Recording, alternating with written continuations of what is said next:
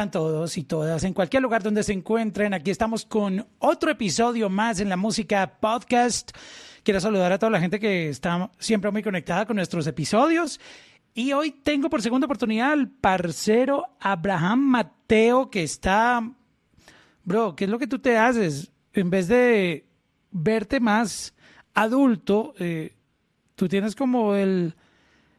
Eh, el efecto Peter Pan, bro. Estás como cada vez pareciéndote más chamaquito. Sí, sí, sí, es verdad, porque, pues no sé, la verdad que es mi constitución, tío. No, no hay forma de crecer y mira que ya me está saliendo la barba y todo, ¿eh? O sea, te vas a quedar como Jerry Rivera, con cara de niño. bueno, pues mejor, mejor para mí, mejor. Mejor, claro. Tú sabes que los artistas luego llegan a un punto donde los años ya no se pueden esconder, este, y, bueno, ahí es donde viene el asunto de, ok, debo ponerme Botox, ¿cómo me veo más joven? Este, bueno, tú no, no vas a sufrir por eso, por lo que veo. No, no, por ahora no, gracias a Dios, ni esperemos que sea así. ¿En tu familia son así? ¿Tú heredaste eso de tu mamá, de tu papá? ¿Quién, quién tiene ahí el, en el ADN el elixir de la eterna juventud en tu familia? Mira, mi, madre tiene una piel muy bonita y, yo creo que la ha sacado de ella. Y luego también mi, abuela María eh, y mi abuela Ani, mis dos abuelas, tienen una piel espectacular. O sea que no, no aparentan la edad que tienen. Sí, pues, pues estoy dándole caña ahí al gimnasio también para verme un poquito más, más anchete y eso, pero no, no hay forma por lo visto. Bueno, ¿qué, está pasando en tu vida? Cuéntame, porque tú eres una persona muy creativa, siempre estás sorprendiendo con tus lanzamientos, eh, innovando con la música y obviamente no es la excepción en todo esto que está pasando con tu carrera. ¿En qué andas ahorita? Danos un, una breve ah, descripción de cómo está tu, carrera.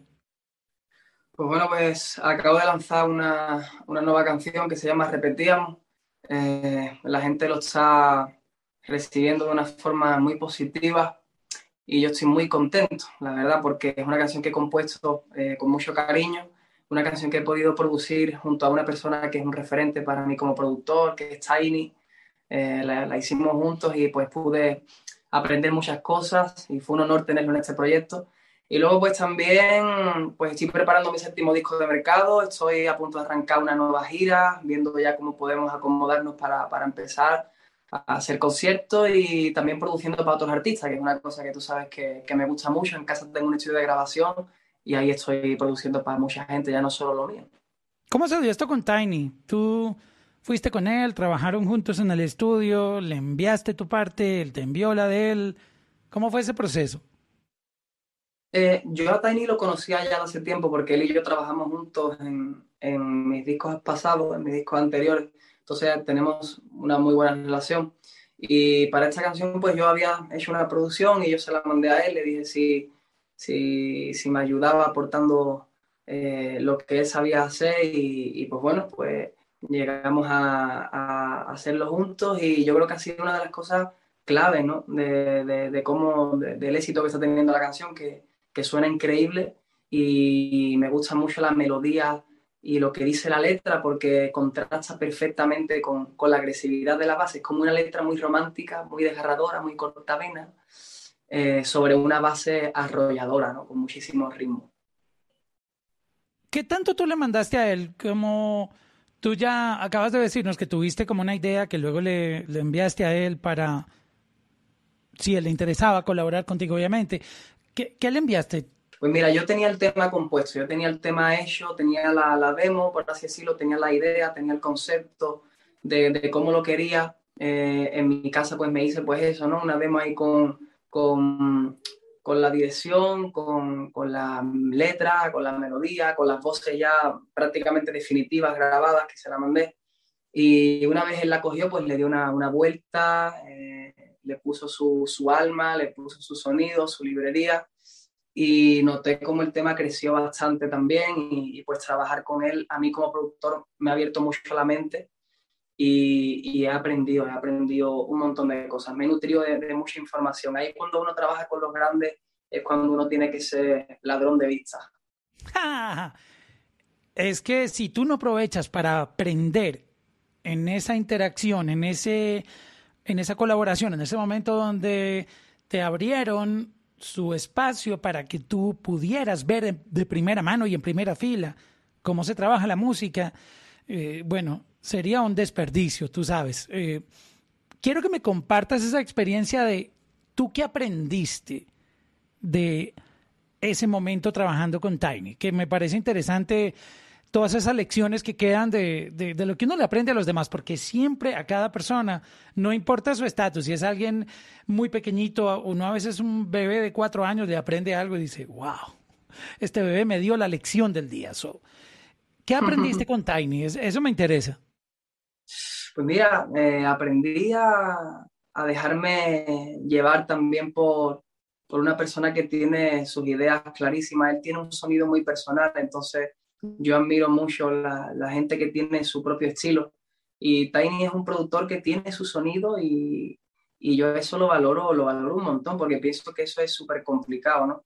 Y luego pues aprendí pues técnicas, varias técnicas de, de producción, ya viene siendo compresión, ya viene siendo ecualización. ¿Qué, aprendiste de eh, compresión? A ver si yo aprendo algo ahí. Bueno, pues sobre todo el tema del dembow, el beat, que Tiny, ¿sabes? Es una normal con, con eso. Entonces el tema del snare, por ejemplo, sacarlo fuera. Eh, eh, el tema del bombo también, del kick, el bajo que le suena siempre enorme. Eh, sonidos que él tiene que de repente pues me, me, iban gustando y los iba como después tratando de, en mi casa yo ensayando, tratando de igualar y... Truquitos. bueno, la verdad es que pienso que... ¿Eh? Truquitos, truquitos. truquitos, truquitos que he ido también poniendo en práctica y me sirven muchísimo a día de hoy también para producir para, para otros artistas, ¿no? Entonces, eh, trabajar con técnico es una cosa que me ha abierto mucho la, la mente y, y pues, bueno, todo lo que he podido aprender de él, pues lo he, lo he absorbido. Oye, ahorita mencionaste lo de las librerías. Yo ese tema lo vengo escuchando desde Looney Tunes. De hecho, ya se puede conseguir hace mucho tiempo la librería de Looney Tunes, de esas librerías de, de Wisin y Yandel, de Don Omar, de Daddy Yankee que él utilizaba, pero hoy en día, yo sé que entre los productores es muy común ese tema de, de las librerías, pero quisiera que le contáramos a la gente que a lo mejor no conoce tanto los procesos creativos de la música, que saben que hay productores, que hay cantantes, que hay escritores, pero ¿qué es eso de las librerías? ¿Cuál es la diferencia o cómo yo como productor o tú en tu caso ah, creas esa librería? ¿Cómo, ¿Cómo tú creas tu librería? Que está interesante eso.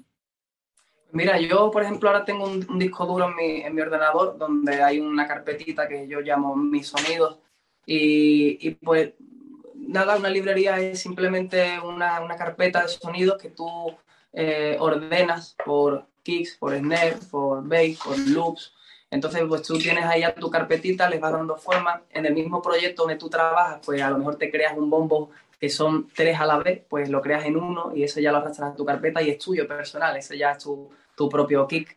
Entonces, pues eso es una cosa que me gusta. Cada vez que estoy en el estudio, pues me pongo a experimentar. Siempre estoy buscando sonidos nuevos, cosas que salen, intentando estar al día. Yo creo que un productor siempre tiene que estar al día de las nuevas cosas que salen, las nuevas influencias, lo que está funcionando en la industria y hay muy buenos indicadores para eso, ¿no? En las plataformas digitales, sobre todo ahora que la gente puede elegir lo que quiere escuchar y no lo impone, pues la radio, por ejemplo, la gente es libre de, poder escuchar lo que, lo que quiera a través de Internet y pues es un gran indicador de saber lo que funciona y, lo que no, ¿no? Con esos sonidos es que uno aprende a identificar cómo suenan los productores. Eh, ahora que estamos hablando de Tiny, yo identifico muy fácil los beats que él hace porque tiene ya como que una, una sazón, un, tú sabes, como, como en los restaurantes que uno le gusta ir. A mí me gusta ir a este lugar porque este chef prepara un bistec, una carne que en ningún otro lado yo he podido disfrutar porque tiene, tiene su propia receta. Con la música es igual y uno aprende a diferenciar productores. claro. Creo que eso, eso es súper importante el tema de las librerías para poder tener esa identidad sonora.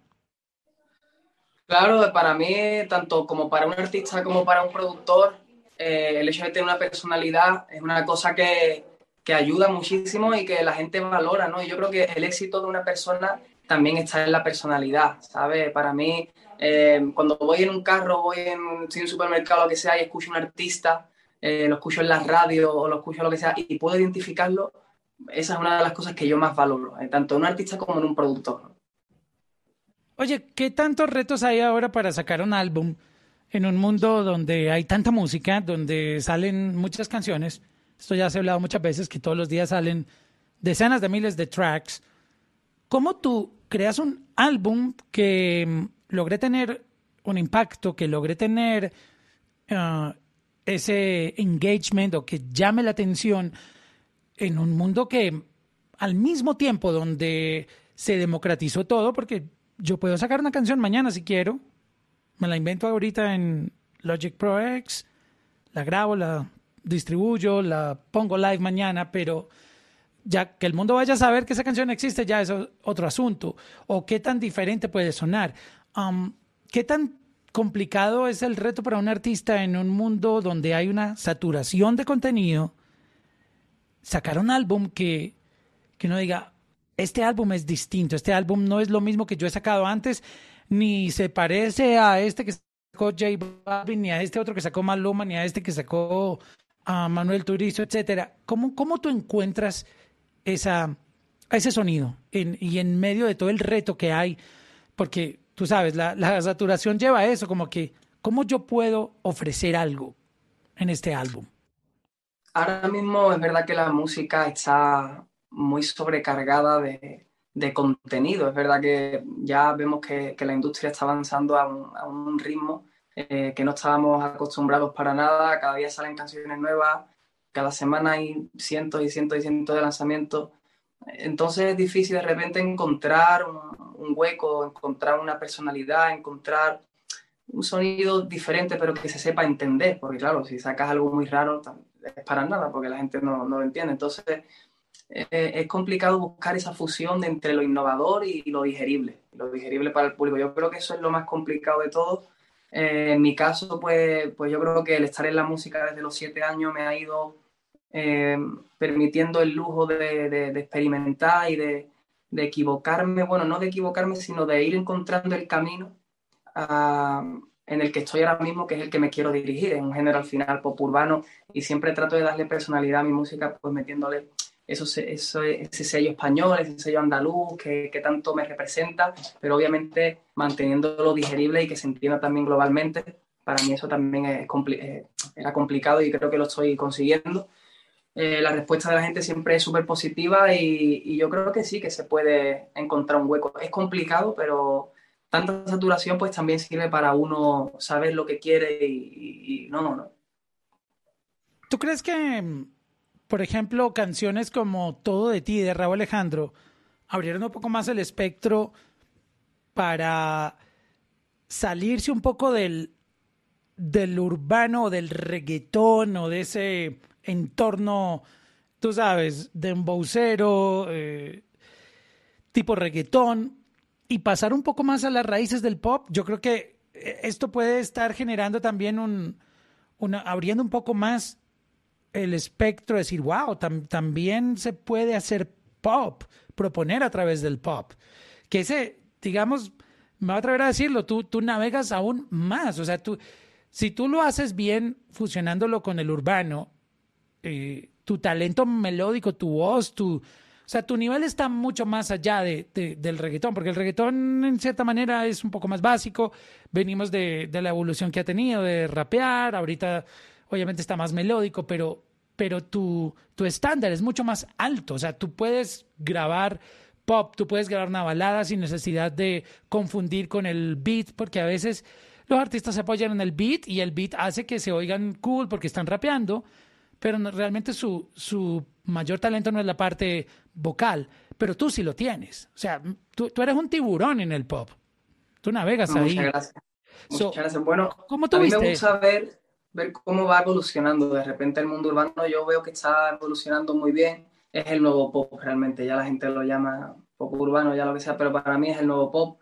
Eh, sí que es verdad que, que es complicado encontrar eh, ese sonido diferente que la gente sepa entender, porque claro, os gusta muchísimo, canciones como todo de ti, por ejemplo, de Raúl Alejandro, gustan muchísimo o no gustan nada, pero claro, alguien tiene que arriesgarse con eso. Entonces yo valoro mucho los artistas que son valientes y que se arriesgan y que ofrecen propuestas diferentes, propuestas innovadoras. Eh, Raúl es un artista que ya no solo musicalmente, sino estamos viendo que es un, artista que apuesta por el baile también, que yo como bailarín que soy, pues también eso lo valoro mucho y pienso que, que está haciendo las cosas muy bien, ¿no? Canciones a lo mejor como Pepas de Farruko, a mí me parecen súper refrescantes para la industria y muy, muy necesarias porque ya estamos también sobrecargados de lo mismo y un poquillo saturados y que lleguen canciones así, pues, pues se agradecen.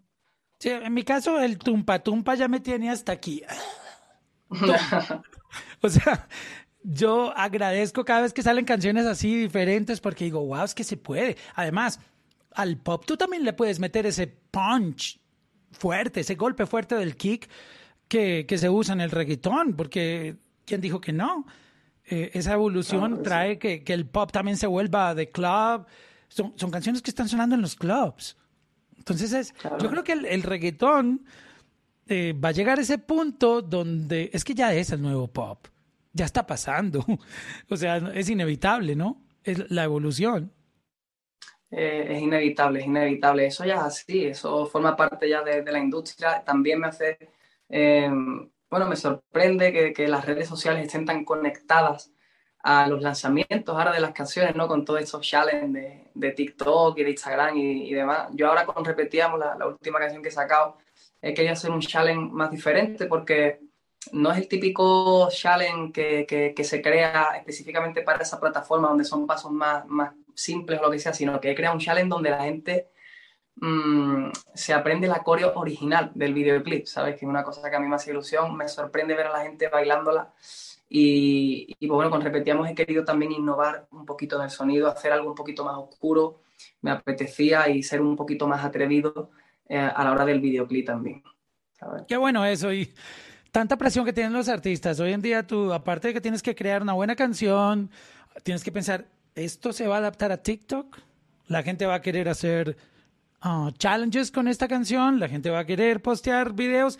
¡Wow! ¡Qué duro es el artista hoy en día! Me le quito el sombrero a la gente que está hoy eh, en este mundo, porque antes era no más sencillo, pero no había tanta presión. Tú sabes, uh, más plataformas, más problemas.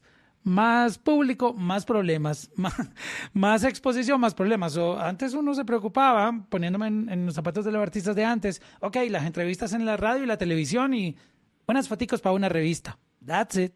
Ahí paraba todo. Pero hoy en día tú tienes que tener, pensar, cuando sacas la canción ahora, y esta canción sí, sí es para TikTok. Es verdad, es verdad. Es una cosa que tenemos en mente ahora los que sacamos canciones, decimos, va a funcionar en TikTok, a ver la coreografía, a ver si la gente la baila, a ver si no. Entonces, es verdad que hay que estar a más cosas que antes.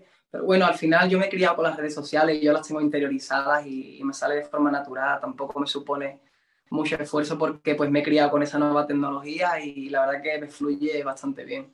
Eh, esto es complicado para los que vienen adaptándose a los cambios, pero es que tú, tú, tú naciste en esta era. O sea, no hay nada que hacer. Tú, tú eres de, de, de, otra, de otra generación, pero, pero sí, es, sí es interesante cómo, cómo el mundo ha cambiado, la manera de hacer música, que tú tienes que encontrar ese híbrido esto tiene que servir para radio, pero también tiene que servir para un playlist, pero también tiene que servir para el club, pero también tiene que servir para que la gente haga cardio, pero también tiene que servir para que la gente haga el baile en TikTok, pero también tiene que servir... Bro, qué, qué duro. Es durísimo, es durísimo. Sí, hay, que estar, hay que estar en todo, hay que pensar en mil cosas. y ya uno no puede estar tranquilo. tu álbum, ¿cuándo, ¿cuándo hay uh, planes? ¿Está el 2021? En, no, no quiero preguntar fecha porque de pronto nos eh, dañamos la sorpresa, pero ¿esto es 2021 o más 2022? Estamos intentando que salga 2021 porque queremos lanzarlo lo antes posible. Eh, estamos ahí en el proceso ahora mismo de selección de canciones, llamando artistas también para que colaboren conmigo, artistas que, que me gustan mucho. Ya en redes sociales quizás he dado alguna pista de lo que puede ser. Eh, pero bueno, pues ahí estamos intentando también arrancar la gira lo, lo más antes posible. Es una cosa que, que, he hecho mucho de menos, he hecho de menos viajar y subirme a los escenarios, esa es mi vida, mi pasión también, y, y he hecho de menos esa sensación. Y luego también, pues como te he comentado, en el estudio, pues produciendo ya para otros artistas. Yo creo que mi propósito eh, ya no es solo ver mi nombre como autor y productor reflejado en mis canciones, sino también en, en la música de otros. Yo quiero dejar ese legado y, y pues, bueno, estoy luchando por eso, ¿no? Eso es una, una vocación porque no es fácil soltar canciones que uno sabe que uno puede cantar. O esta pista que yo hice. Eh, creo que hay que estar preparado mentalmente para, para tener esa vocación. Es como ser monja o, o ser un sacerdote, estar al servicio de los demás y sacrificarse uno mismo, porque creo que un artista que tiene esa particularidad como tú, que es artista, pero al mismo tiempo produce música para otros y compone para otros, eh, eso es un don especial porque no es fácil uno soltar algo, como soltar un hijo. Mira, a lo mejor esta canción yo la quisiera grabar para mí, pero te la voy a dar a ti. O voy a hacer que tú brilles esta vez como artista. Es interesante esa parte, ¿no? Eh, de, manejar esos dos mundos. Mira, es complicado. A mí me cuesta mucho desprenderme de las canciones porque, claro, eh, yo las hago en mi estudio y pues muchas de ellas las hago yo solo, ¿no? La mayoría. Y para mí son mis hijos porque les he dedicado muchas horas de, trabajo, mucho cariño, mucho, muchos días. Eh, entonces, claro, las siento tan mías que de repente desprenderme es muy duro, eh, decir adiós a esas canciones. Pero uno no puede ser egoísta con esas cosas, no puede ser egoísta. A, lo mejor uno pega un palo con una canción que yo he compuesto, pero no la he sacado yo. Pero igualmente me alegro porque pues hay otros beneficios, ¿no? Pero pero sí que es verdad que, que, es muy, muy difícil desprenderme. Por lo menos a mí se me hace muy complicado porque se le coge mucho cariño a las canciones y las siento muy mías. Sí, pero lo bonito es cuando ya luego ves em, en la otra persona que está eh, la canción subiendo y dices, wow, ese también es un hijo mío. Exacto. Eh, es muy bonito ver cómo los artistas la hacen suya también las canciones que yo, que yo coloco. Es un, un proceso emocionante de escuchar mis canciones, las voces de otros. Eh, pues eso también me, me, hace mucha ilusión. Qué bueno. Eh, de verdad, felicidades por, por este nuevo lanzamiento. Repetíamos, uh, va cada vez escalando más. me gusta mucho el, el, concepto de, del art cover. Bueno, veo que tienes un, un nuevo look. Este y, como te lo decía al inicio, yo, yo dije, wow, porque una vez en las fotos dice, las están retocando, y, pero te veo en el video y digo, este chamaco no, no, no, cumple años, o sea, como que, wow, pero, pero eso es chévere. Yo creo que mm, cualquier artista envidiaría tener eh, esa eterna juventud que, que tú tienes. Qué bueno, pues muchas gracias, tío, te lo agradezco. En verdad me lo tomo como un cumplido. Hombre, a mí me gusta porque cuando tenga 50 años voy a parecer que tengo 20, ¿sabes? como Chayán, bro. ¿Cuándo vamos a ver a Chayán que, envejece? Bueno, no es que lo esté pidiendo, pero yo conozco a Chayán desde que nací. Y yo creo que yo me veo más viejo que Chayán. es increíble, la verdad. Hay artistas que son un caso aparte, sí, ¿verdad? No, Ricky Martin, mira eso. Wow, pues nada, eh, de verdad que gracias por estar aquí. Felicidades por este nuevo lanzamiento y bueno, estaremos muy atentos a, lo que viene contigo. Eh, esperaremos ese álbum ansioso porque sabemos que con todo ese talento que tú tienes como productor, creativo, artista, cantante, compositor, wow, eh, no espero la hora de escuchar ese material que sé que, que va a traer grandes propuestas. Muchísimas gracias. Yo la verdad que voy a poner todo el amor del mundo, todo el corazón para que la gente lo disfrute mucho y espero que a ti te, te guste mucho también. Ya me comentarás algo seguro.